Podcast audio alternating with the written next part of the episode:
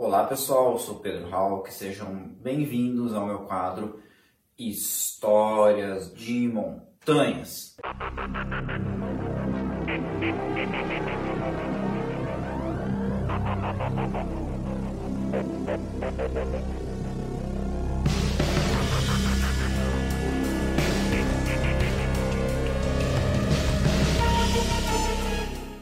Bom pessoal, você já deve ter ouvido falar da Loja da Montanha, não é mesmo? A Loja da Montanha é uma loja especializada em trekking, montanhismo, escalada e viagens. Então entra lá www.lojaam.com.br e conheça os nossos produtos. Pessoal, várias pessoas fizeram para que eu comentasse sobre a biografia é, de alguns montanhistas brasileiros.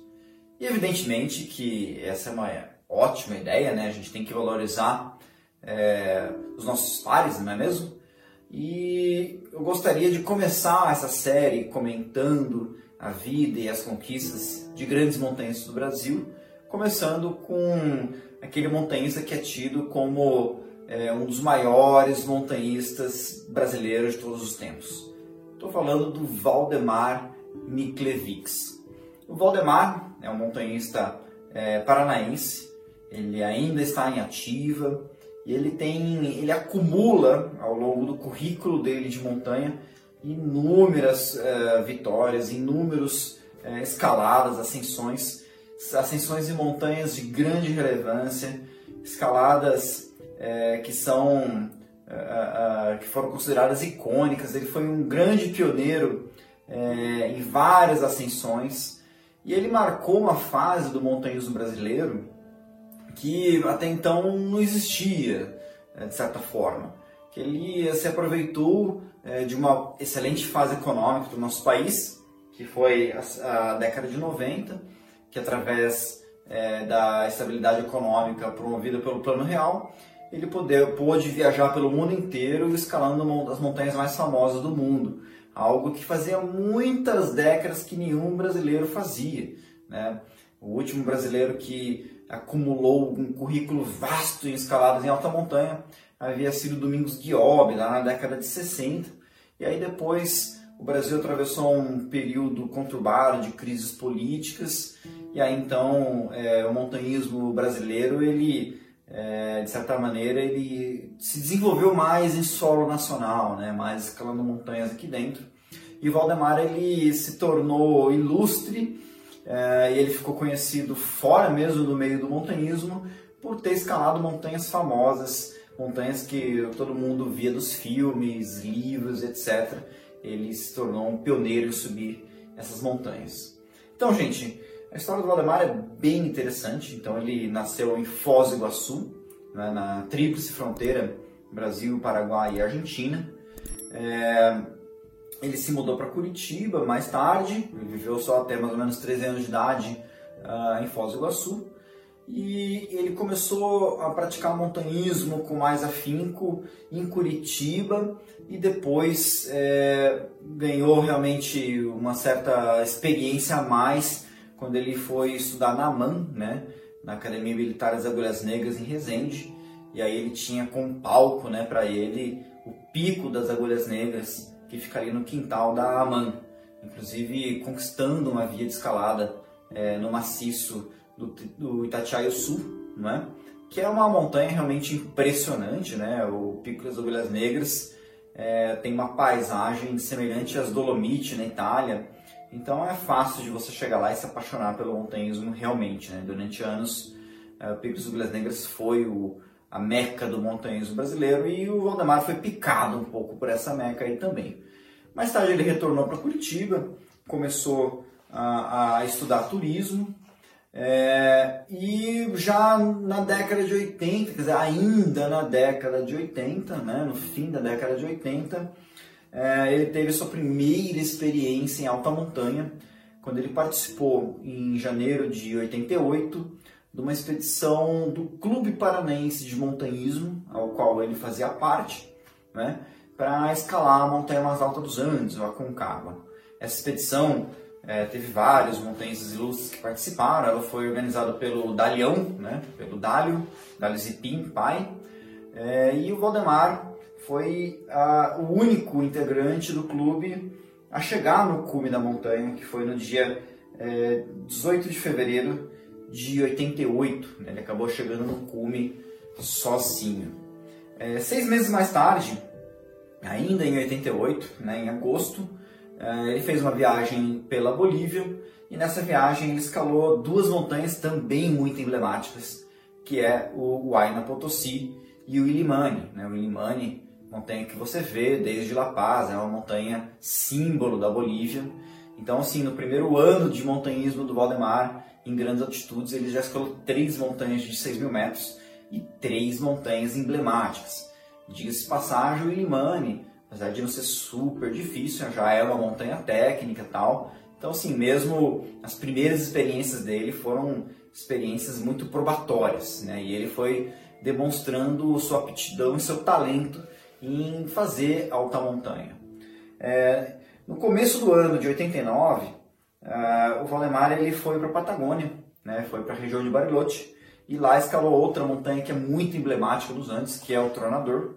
E atravessando a fronteira, ele fez o vulcão Osorno. Né? Na verdade, Osorno também é outra montanha de muito significado para o Chile, mas são montanhas que não têm grandes altitudes, apesar de serem montanhas de gelo. Nessa mesma viagem, o Valdemar foi para a região do Atacama. Lá no curso de turismo, um dos colegas dele no, no, na Federal do Paraná era um chileno chamado Marcelo. E o Marcelo, a família dele é da região de Copiapó. E lá em Copiapó, até hoje, a família do Marcelo tem uma empresa que aluga caminhonetes, caminhões, presta serviços logísticos para as empresas de mineração naquela região. Né? Quem não sabe, Copiapó é a cidade que teve aquele desastre lá dos mineiros né, em 2010, certo? Então é uma cidade que vive da mineração. E lá também é a cidade base para você escalar centenas, dezenas de montanhas de grande altitude na região da Puna do Atacama. Então o Valdemar foi aparecer lá na casa do, da família do Marcelo em Copiapó e dali ele foi fazer uma escalada no Orros del Salado, que é a montanha mais alta do, do Chile, a segunda mais alta do, dos Andes, é, menos de 80 metros a menos que, que o Aconcagua. E é uma montanha já bem diferente, né? O Aconcagua na década de 80, apesar de ser bem diferente de hoje em dia, é, já tinha uma estrutura, já tinha é, gente indo, é uma montanha de certa maneira acessível. E o Orros Salado não era tão acessível assim, até hoje não é tão acessível. E ele conseguiu uma carona com um caminhoneiro que deixou ele é, na época no refúgio Murray, né, Osteria Murray, que é, do lado ali ficava a aduana que fazia fronteira com a Argentina. E ali ele escalou o Mulas Muertas, depois fez cume no Orros del Salado e ainda de saideira escalou o Vulcão Muerto, né? que é uma montanha também raramente escalada. O Muerto ele tem uma certa polêmica porque ele pode ou não pode ser uma das montanhas com mais de 6.500 metros de altitude dos Andes. Então ele seria a 16 montanha mais alta dos Andes, depende da medição. Algumas colocam ele com 6.490, outros 6.508 metros de altitude. Enfim, é, só para dizer que em 89 o Valdemar já estava escalando montanha que ninguém escala, né? montanha que raramente alguém faz alguma ascensão. E aí, então, inclusive, ele fez a primeira ascensão brasileira no Ovo Salado. Né? Demorou um tempo ainda que o Ovo se tornasse um destino, de certa maneira, popular para os brasileiros. Naquela época era extremamente remoto.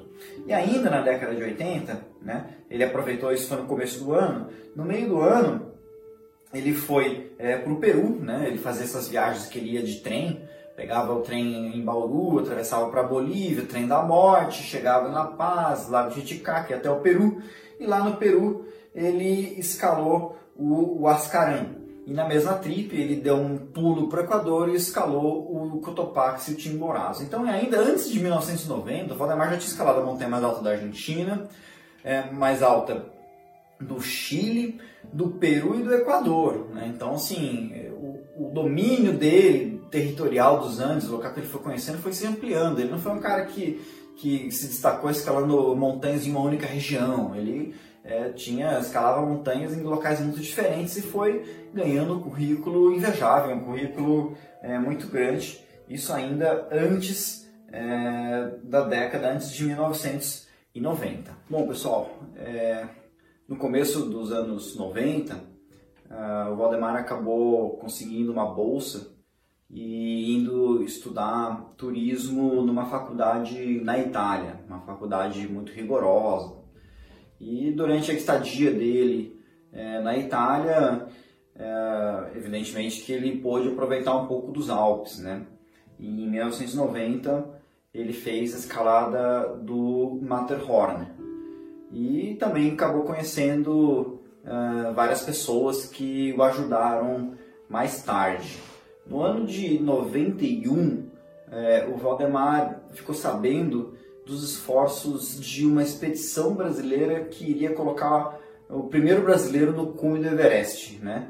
Essa expedição ela era liderada pelo montanhista paulista Thomas Brandolin e é, eles haviam conseguido é, um patrocínio né, que viabilizaria essa expedição.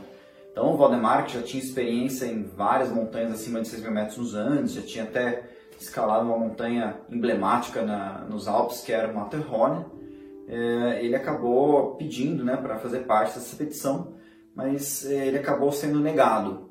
Então, é, não feliz é, com essa negativa, né, ele acabou é, juntando dinheiro e indo atrás de patrocínios para viabilizar uma expedição que acontecesse paralela a essa expedição brasileira. Então, durante esse momento, eu já tava, tinha retornado a Curitiba. É, lá em Curitiba tem um hotel que, na parede desse hotel, é um, um edifício, né, tem uma escultura do Poti Lazarotto, que é uma escultura em relevo. Então, a direção do hotel permite que a galera escalasse nessa escultura. E aí, então, ele montava uma corda e ele ia escalando com o microfone, contando, ele narrando a escalada, narrando o rapel e tudo mais. Isso chamou a atenção dos curiosos. Ele acabou aparecendo na televisão, conseguiu um pouco de patrocínio, vendeu o carro, né? E isso acabou permitindo que ele conseguisse juntar um dinheiro é, para ir é, para o Nepal e se juntar a uma expedição francesa.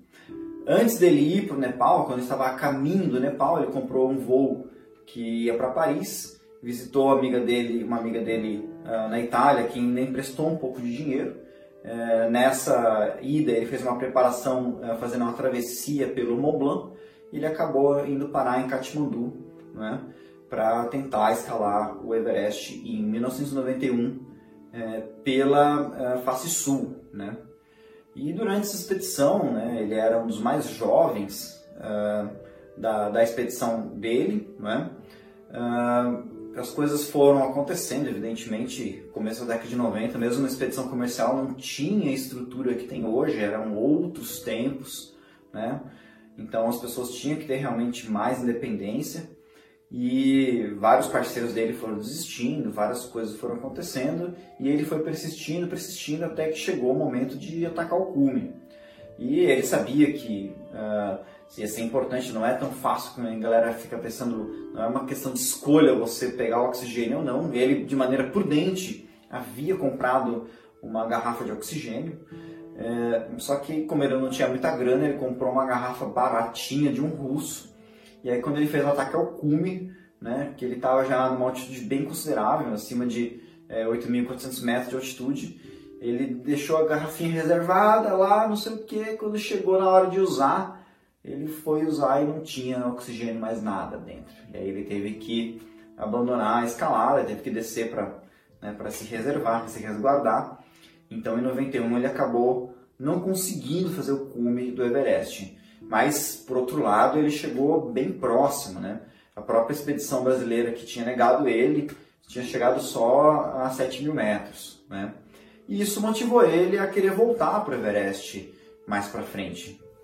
Isso só foi acontecer no ano de 95.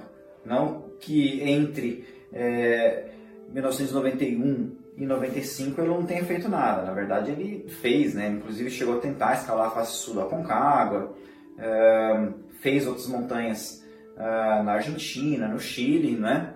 Mas aí então ele ficou realmente juntando grana para querer é, se tornar né, o primeiro brasileiro a fazer é, cume no Everest. Isso só foi acontecer, né, ele só conseguiu é, ter as condições financeiras para isso em 1995. Né? Então, ao longo de quatro anos, ele ficou ali na labuta para conseguir dinheiro. E aí em 95 ele já, tava, já tinha conseguido dinheiro suficiente. E ele entrou numa expedição liderada pelo escocês Henry Todd, né? E nesse momento, quando ele já estava com eh, a expedição tudo pronto, já tinha pago e tudo mais, uh, ele recebe uma ligação de um montanhista uh, do estado do Rio de Janeiro perguntando para ele como que poderia fazer para ele poder participar dessa expedição também, né? Essa pessoa era o Mozart Catão, né? Que ele já tinha um outro patrocínio que era a Petrobras. E aí então começou essa história, né? Uma história que já contei anteriormente uma parte dela, certo? Que foi a história da primeira vez que um brasileiro uh, escalou o Everest, que não foi um brasileiro, foram dois. Foi o Valdemar e essa pessoa que veio ligado para ele, que foi o Mozart Catão, tá certo? Então eles se uniram, né, com patrocinadores diferentes, tal, com, com agentes diferentes que, que acabaram patrocinando ambos, né, e acabaram fazendo cume juntos. Né? A história dessa, dessa escalada, ela está contada no segundo livro do Valdemar Niklevix, que é Everest, Diário de uma Conquista, o primeiro livro também foi sobre o Everest, mas foi sobre aquela tentativa que ele fez em 91, que é tudo pelo Everest. E aí então ambos acabam se tornando os primeiros brasileiros a fazer cume é, no Everest, que foi no dia 14 de maio de 1995. Só que esse cume do Everest, né, que daria tudo para assim, uh, para ser o começo de uma parceria entre dois grandes montanhistas, na verdade foi um divisor de águas, né? Foi é, a única experiência que os dois escalaram juntos uh, e a partir daí as coisas começaram a dar errado para os dois. Porque quando o, o Valdemar e o Mozart Catão é, fizeram o cume na montanha mais alta do mundo, a empresa que patrocinava o Mozart, que era a Petrobras, estava em greve. E aí então, é, quando o Valdemar desceu do cume e ele espalhou a notícia para os patrocinadores dele, a assessoria de imprensa do patrocinador do Valdemar colocou na mídia que o Valdemar tinha feito cume, mas não citou o Mozart Catão. E aí o Mozart Catão achou que isso foi uma falta de ética do Valdemar. Mas na verdade isso tinha sido uma questão dos patrocinadores. E o patrocinador do Mozart estava em greve e não fez nada. E aí então essas coisas foram mais, é, mais tarde é, é, conversadas e tal, eles se entenderam. Só que tinha um outro problema. Quando a Petrobras retornou da greve e eles queriam explorar comercialmente as imagens do Mozart Catão, o Mozart não tinha imagem. Porque o Mozart ele não era um cara bom de fotografia, um cara que tirava, fazia filmes, etc. Ao contrário do Valdemar, que tem até inclusive livro de fotos. Né? E aí o, o Mozart ele foi pedir as fotos do Valdemar para dar para Petrobras fazer é, as ações comerciais.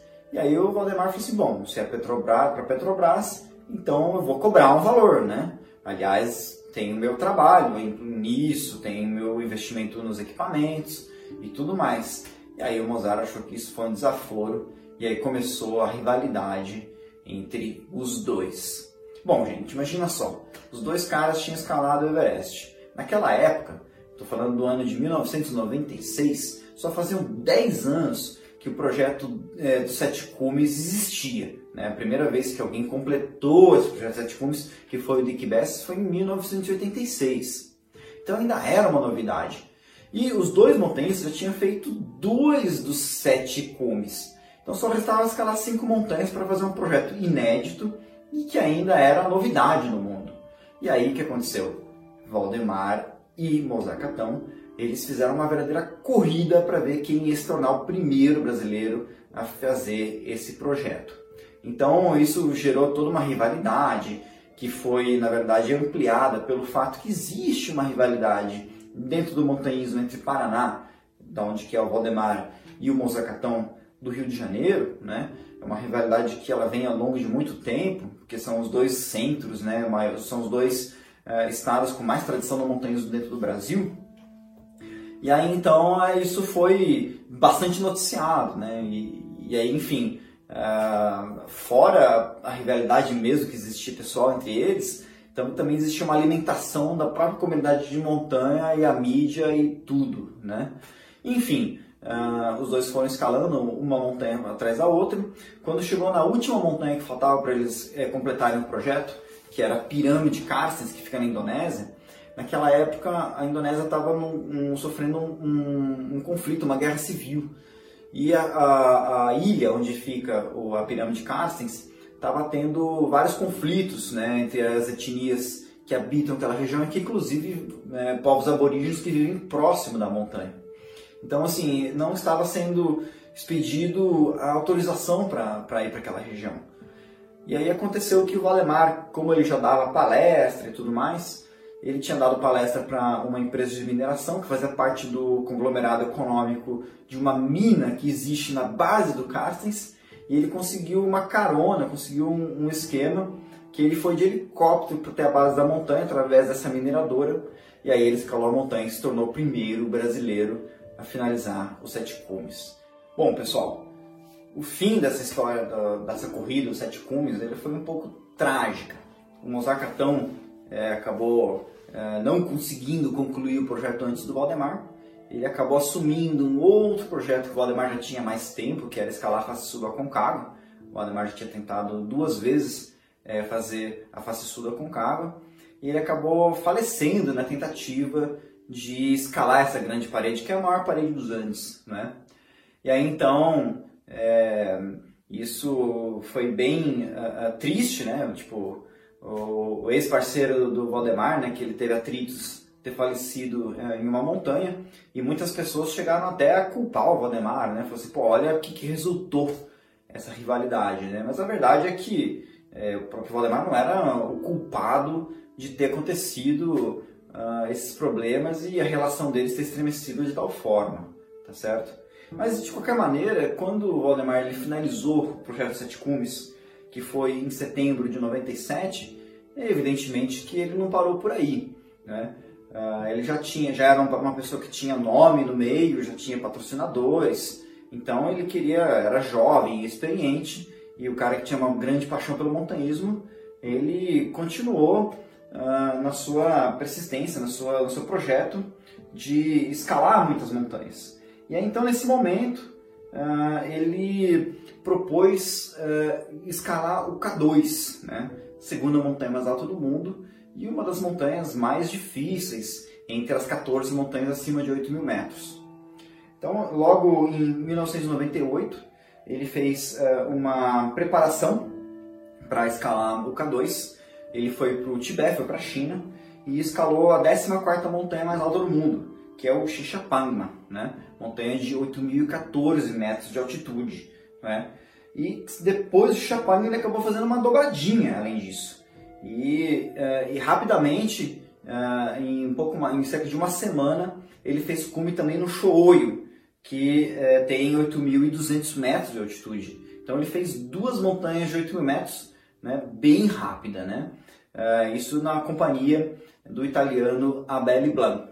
E aí, então, ainda em 98, né, ele foi para o Paquistão, né, depois de ter escalado essas duas montanhas de 8 mil metros, uh, e fez a primeira tentativa de escalar é, o K2. E não deu certo, tá certo? Escalar o K2, pessoal, não é uma coisa assim tão, tão tranquila, né? não é só você chegar lá e escalar. Persistindo nesse projeto, no ano seguinte, em, em 1999, é, ele continuou, fez uma pequena preparação é, antes de ir para o Paquistão, né, onde fica o K2, escalou algumas montanhas uh, na Bolívia e aí pegou o avião, foi para o Paquistão para escalar o K2 de novo.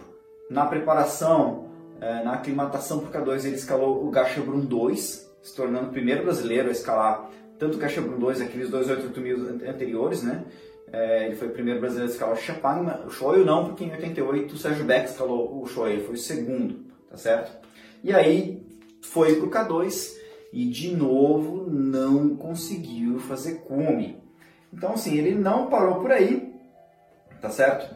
É, fez mais preparações, né, ainda no começo do ano 2000, foi para Colômbia, foi para Venezuela, recebeu o convite de escalar a montanha mais alta do Brasil, que é o Pico da Neblina pelo Exército Brasileiro, foi lá, escalou, chegou no meio do ano, em julho, de novo foi para o K2 e dessa vez fez cume. Então, ainda em 2000, né, é bastante jovem, ele já tinha escalado quatro montanhas acima de 8 mil metros. O Everest, o Shoyo, o Xixapangma e o K2, né? Com, já com, conquistando um currículo é, razoável, um currículo muito bacana dentro do himalaísmo. Bom, pessoal, após o Valdemar ter escalado o K2, né? Uh, ele conquistou um enorme prestígio na mídia, né? E um enorme prestígio também com seus patrocinadores, né? Quer queira ou não, uh, ele estava sendo pioneiro, o primeiro brasileiro a escalar muitas montanhas de grande relevância para o montanhismo mundial. Então, já que ele tinha esses patrocinadores, ele continuou elaborando projetos que colocassem né, o nome do montanhismo brasileiro entre uh, os grandes nomes do montanhismo mundial. Então, é, através de grandes montanhistas brasileiros, né, ele acabou selecionando os melhores escaladores de rocha do Brasil, né, dentre eles o Alexandre Portela, o Serginho Tartari, é, também é, grandes escaladores de Curitiba, o Irivan Burda e, e, o, e o Bonga, e eles partiram para o Paquistão de novo. Né? É, foi quarta vez do Valdemar lá no Paquistão, só que dessa vez para escalar, não para escalar uma montanha de 8 mil metros, mas sim para escalar uma montanha muito técnica, que era a Trango Tower, a Nameless Tower, que é uma grande torre de granito, né, que tem mais de 6 mil metros de altitude, ou seja, uma montanha quase com a altitude do Aconcagua, só que um paredão vertical de granito, numa né, escalada de rocha que se emprega várias técnicas, muito mais difícil, com frio de altitude e tudo mais, só que uma escalada técnica. É, durante essa escalada, eles fizeram uma preparação nos Estados Unidos, indo escalar no Vale de Yosemite, e depois partiram para o Paquistão. E aí, é, lá no Paquistão, uh, o Valdemar com o Bonga e o Irivan acabaram chegando no cume, né? Sendo que o Valdemar ele chegou, foi o Bunga e o Irivan, os escaladores que acabaram é, chegando no topo, uh, escalando, e aí o Valdemar veio na corda fixa e aí então eles acabaram é, conquistando, né, fazendo essa ascensão, é, uma ascensão de grande relevância, uma montanha de grande dificuldade técnica. Acontece, pessoal, que depois disso é, o Valdemar ele sofreu um grande, é, um grande golpe assim, na vida dele. Né? É, no ano de 2002, a revista Época, revista do grupo Globo, publicou uma matéria é, em que vários ex-parceiros do Valdemar é, acusaram o Valdemar de não ser um montanhista de verdade. Entre eles, até essa própria escalada do, do Tower foi usada de argumento para dizer que os outros escalavam e ele vinha é, na rabeira, né? Que ele tinha escalado a montanha usando técnicas de ascensão pela corda, né? Então os outros escalavam e ele vinha na rabeira. Também utilizaram o fato dele ter participado de expedições comerciais para fazer cume em montanha de 8 mil metros. E o pior de tudo, a pior acusação, é, era que o Valdemar não tinha feito cume no K2, que era mentira. Né? Bom, gente, é, essa questão sobre você escalar uma montanha de 8 mil metros em uma expedição comercial ou não, é algo é, que as pessoas elas falam né, como se você fosse um cliente mas é fato que existem expedições comerciais em que geralmente realmente você tem muitos serviços e você tem Sherpas que fazem tudo para você e tem outras expedições que são comercializadas, só que você tem serviços é, mais básicos, você é responsável por sua logística de altitude e tudo mais. E não existe uma montanha de 8 mil metros, não existe uma expedição a montanha de 8 mil metros que você chega lá e faz tudo por conta própria, que nem a gente faz aqui nos Andes, né? Que a gente chega de carro dirigindo, olha a montanha, toca ali, monta acampamento, leva tudo. Né? Porque, pô, montanha de 8 mil metros você não escala em 10 dias, né? Nos Andes você pode escalar uma montanha de 6 mil metros em 10, 15 dias, é, relativamente, relativamente tranquilo. Lá é bem diferente a logística e tudo mais. Agora, essa acusação de que ele não tinha feito o K2 realmente foi uma acusação muito grave, né? que botou ele em xeque, né? botou a credibilidade dele em xeque. É, Para resolver esse problema, a revista Venturiação propôs uh, tirar limpo essa história e pegou o Valdemar concordou em, em ceder as fotos dele do cume é, para ser levados para o American Alpine Journal, para alpinistas do American Alpine Journal e do uh, American Alpine Club, e eles avaliariam se essas fotos eram verdadeiras ou se ele tinha tirado a foto do cume em um local mais baixo só para dizer que ele tinha feito cume. Quando essas fotos foram para esses montanhistas avaliar, né? Uh, eles acabaram respondendo mais tarde e confirmaram que de fato aquelas fotos eram no cume. Então foi publicada uma matéria, né, uma matéria é, foi publicada pelo Guilherme Cavallari, né? Tipo, você veja nomes, né? Das antigas até hoje estão aí no meio, né? O Cavallari uh, até hoje é um protagonista, né? Da, da, da nossas vidas cultura outdoor. E aí então foi tirada limpo essa questão, né? Uh, muito grave essa acusação de que não era verdade. E o Valdemar ele tem vídeos dessa expedição, tem filme, ele até fez um livro, né? O terceiro livro dele conta essa história, né? Dessas três tentativas dele ir é, três vezes ir para o K2 e sair só na terceira o cume, né? Diga-se passagem, uh, esse cume foi muito sofrido, ele chegou no cume, teve que fazer um bivac acima de 8 mil metros, então assim, ele realmente ficou bastante exposto e foi muito extremo, né? Uh, essa expedição para o K2. Só que essa exposição negativa que ele teve na mídia, através da revista Época, isso foi muito ruim para ele. Né? Ele acabou perdendo patrocínios, perdeu é, palestras, e isso foi um grande abalo. Né? Até que depois ele conseguiu recuperar todo esse prestígio, né? isso demorou bastante tempo. Mas mesmo assim ele não, não se abateu né? e não deixou de ir para as montanhas. Então, os anos que seguiram, ele até conseguiu é, é, retornar para o Everest, fez uma tentativa de escalar o Everest pela face sul em 2002, não fez cume, mas fez cume no Lhotse, foi a quinta montanha acima de 8 mil metros dele. Essa expedição ele já estava na companhia é, do Ivan Burda, né, com quem ele acabou firmando uma parceria muito forte, escalando montanhas de 8 mil metros. Essa foi a primeira montanha de 8 mil do Ivan, né, e eles retornaram outras vezes para fazer é, mais montanhas de, de 8 mil metros. E também, logo após essa polêmica toda com ah, a revista A Época, é, foi também o momento que ele é, elaborou o projeto Mundandino, que era um projeto que visava escalar montanhas de relevância, montanhas é, pela Cordilheira dos Andes, divulgando o montanhismo andino, que foi onde que ele começou de fato. Então ele conseguiu é, montar um caminhão off-road, um caminhão motorhome 4x4, que é o Andino, e aí com o Andino ele fez várias viagens para escalar algumas montanhas, dessas montanhas. Uh, algumas são montanhas de destaque, né, como por exemplo o vulcão San Valentim na Patagônia chilena.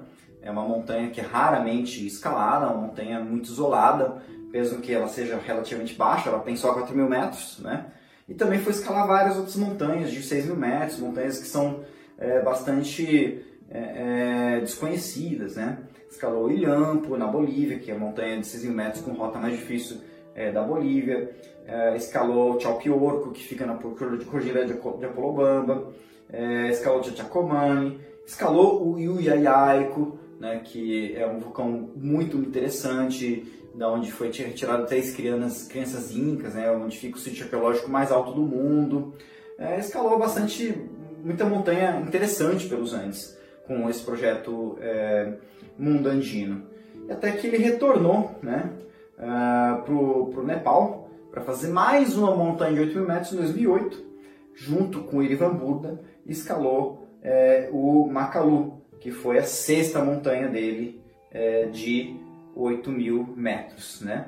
E ainda, é, em 95, um pouco antes, ele repetiu a escalada é, do Everest, dessa vez pela face sul. Então ele acabou fazendo o cume Everest duas vezes, a primeira pela face norte e a segunda é, pela face sul, né, uh, em 2005. Bom, gente, o Valdemar ele não, não terminou por aí, né? Ele continuou escalando bastante, né? Uh, continuou fazendo uh, suas expedições do mundo andino. A última expedição do mundo andino foi é, pelo Peru, uh, na região de Cusco, onde ele era guia de, de trilhas lá em Machu Picchu. Escalou o Salcantay, que é uma montanha é, emblemática, né? uma montanha que é muito famosa naquela região, uma montanha bem vertical, técnica, difícil, tá certo?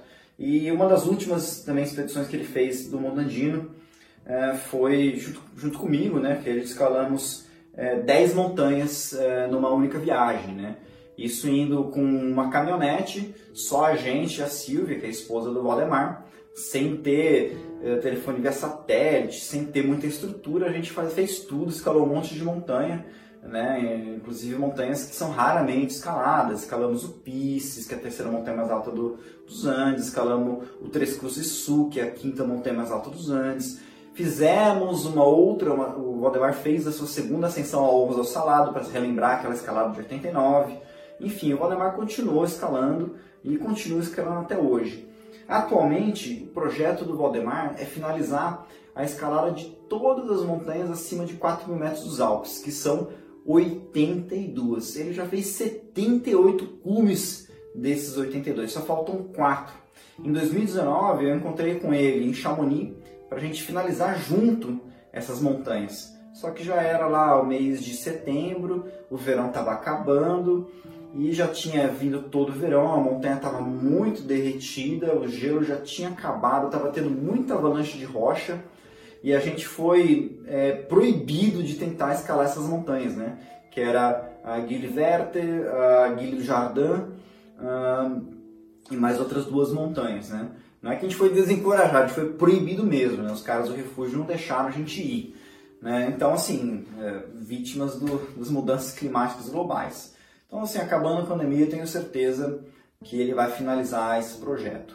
Bom, galera, o Valdemar, atualmente, é, é, o brasileiro que mais tem montanhas diferentes acima de 8 mil metros. Então, das 14 montanhas é, de acima de 8 mil metros, ele fez metade. Né? Fora isso, ele já escalou mais de 30 montanhas de 6 mil metros nos Andes e ele está próximo a finalizar é, todas as montanhas acima de 4 mil metros dos Alpes. Então, assim, é um currículo, se você for entrar no site dele e for acompanhar tudo que ele fez, você vai ficar andando, andando para baixo, olhando quantidade de montanha que não é brincadeira.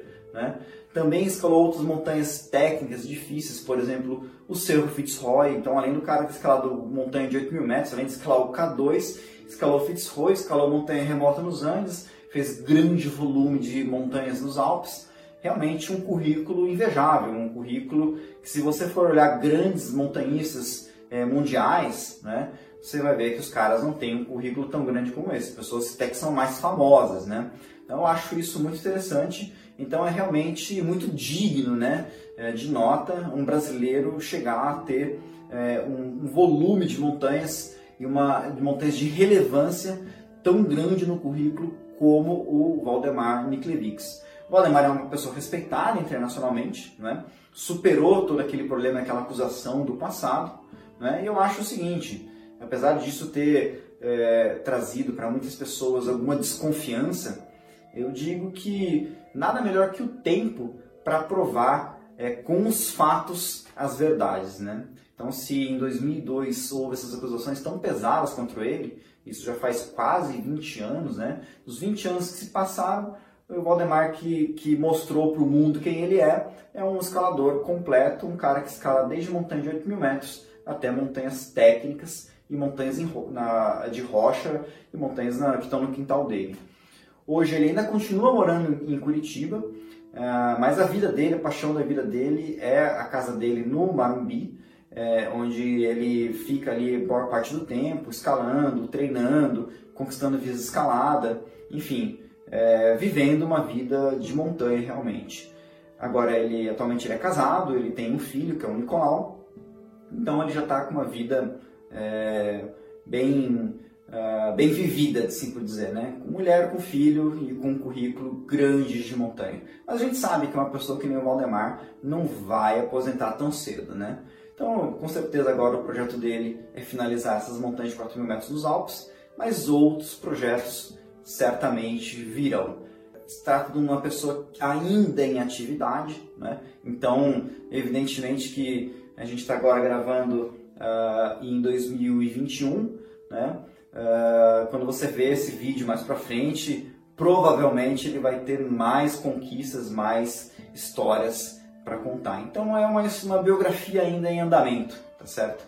Mas ela ainda que esteja em andamento é muito grandiosa, então é muito fácil né, de você colocar o Valdemar diante de tantos fatos, diante de tantas uh, um currículo tão vasto, né, entre o montanhista é, é, mais vitorioso, né, o montanhista mais experiente do Brasil. Vai ser difícil de superar ele. Não esqueça, ó, o livro dele de fotografia está disponível aqui, lá na, aqui na loja. É um, um livro muito bonito, né?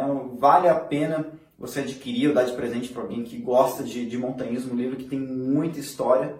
E é isso, gente. É, montanhismo é uma coisa realmente muito apaixonante e é muito bacana a gente é, contar a história é, dos nossos colegas que são os nossos companheiros é, nas montanhas. Então, gente, um grande abraço e até a próxima.